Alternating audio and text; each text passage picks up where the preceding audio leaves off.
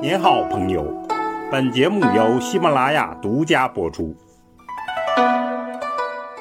听段子学书法，我们继续说书体段子。前面我们介绍了草书在隋唐时期走向癫狂，下来呢就要介绍几个里程碑式的人物作品。桥梁般的孙过庭草书。书法从魏晋风度发展到盛唐狂飙，书风从清虚变成了强悍。这中间呢，孙过庭这座桥梁非常重要。那么，要成为桥梁式的人物，必须有双重性，要能承先，还要能启后。孙过庭怎么样呢？张怀灌是这样评价的。他是博雅有文章，这是一点；另外一点呢，又上意好奇，这样两个特点非常重要。除了品性之外呢，他还非常努力，专精极律达二十余年，自学成才。只可惜的是呢，这样一个重要而又贫贱的人物，没有清晰的轨迹可以分析，作品也有争议。我们就简单直观猜测其中的真相。在据说是三十八岁，他写了《千字文》这样一幅草书。这幅草书呢，体现了古质与今言的融合书风。在他所有的作品中间呢，这一幅算是最狂、最年轻气盛、激情四溢的。可贵的地方就在于秀逸婀娜。而又挺拔刚健，应该说是妙合天成。我们细看他的点画呢，细腻精微，运笔方式呢是藏头护尾，起伏变幻，震荡多姿。这是我们现在能看到的最初作品。那么进一步，我们就看到了草书《景福殿赋》。这个赋呢是魏晋的玄学家何晏的作品，他写的是大殿多么雄伟壮丽，以此来进行讽谏。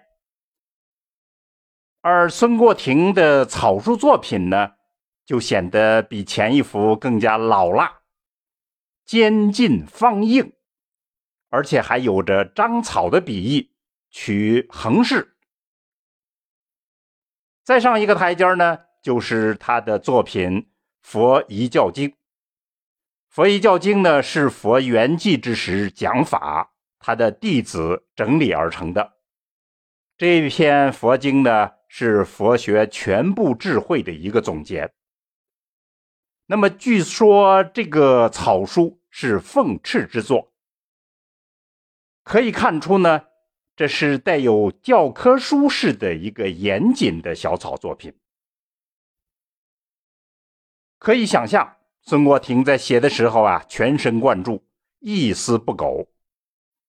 总体来说，这个作品的特色可以概括为醇厚而又端凝，它其中有古雅脱俗的特色，完全是传承了魏晋的遗韵。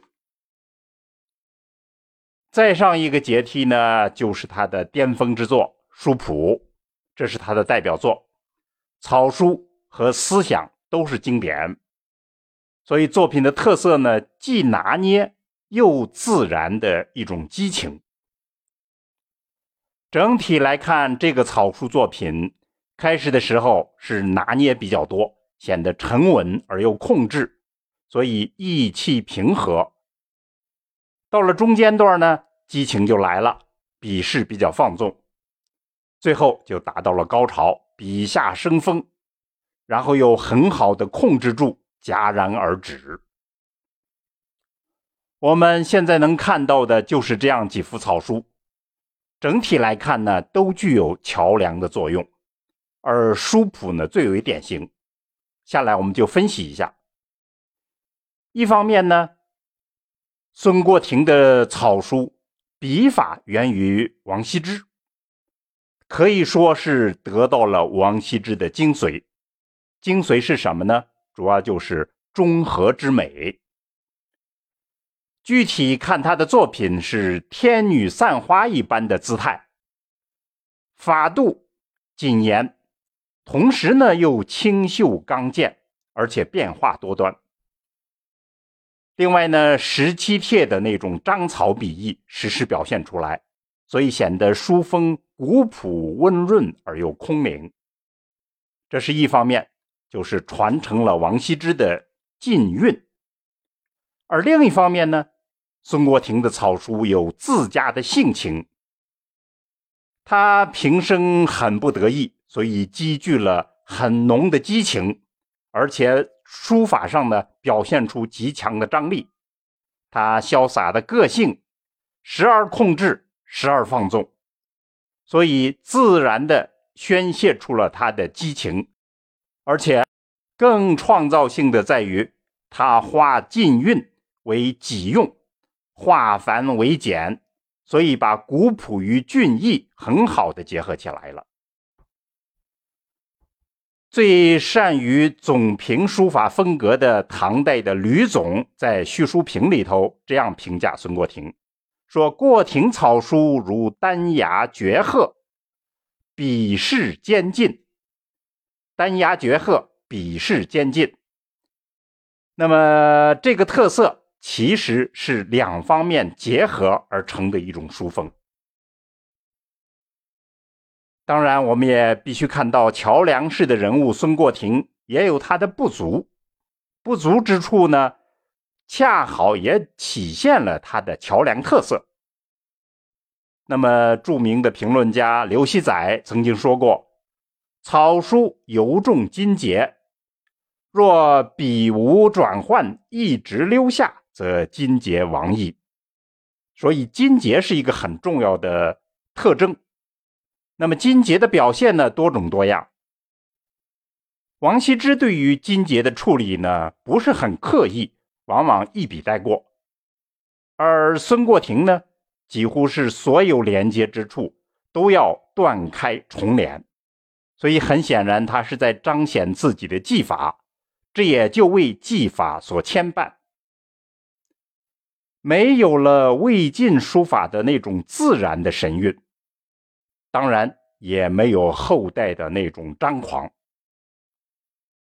总而言之呢，时代需要一座桥梁，而孙过庭的身世，他的能力恰好适合做桥梁。具体的细节，请大家回听我们解读书谱，以及在书家段子里讲到他的生平。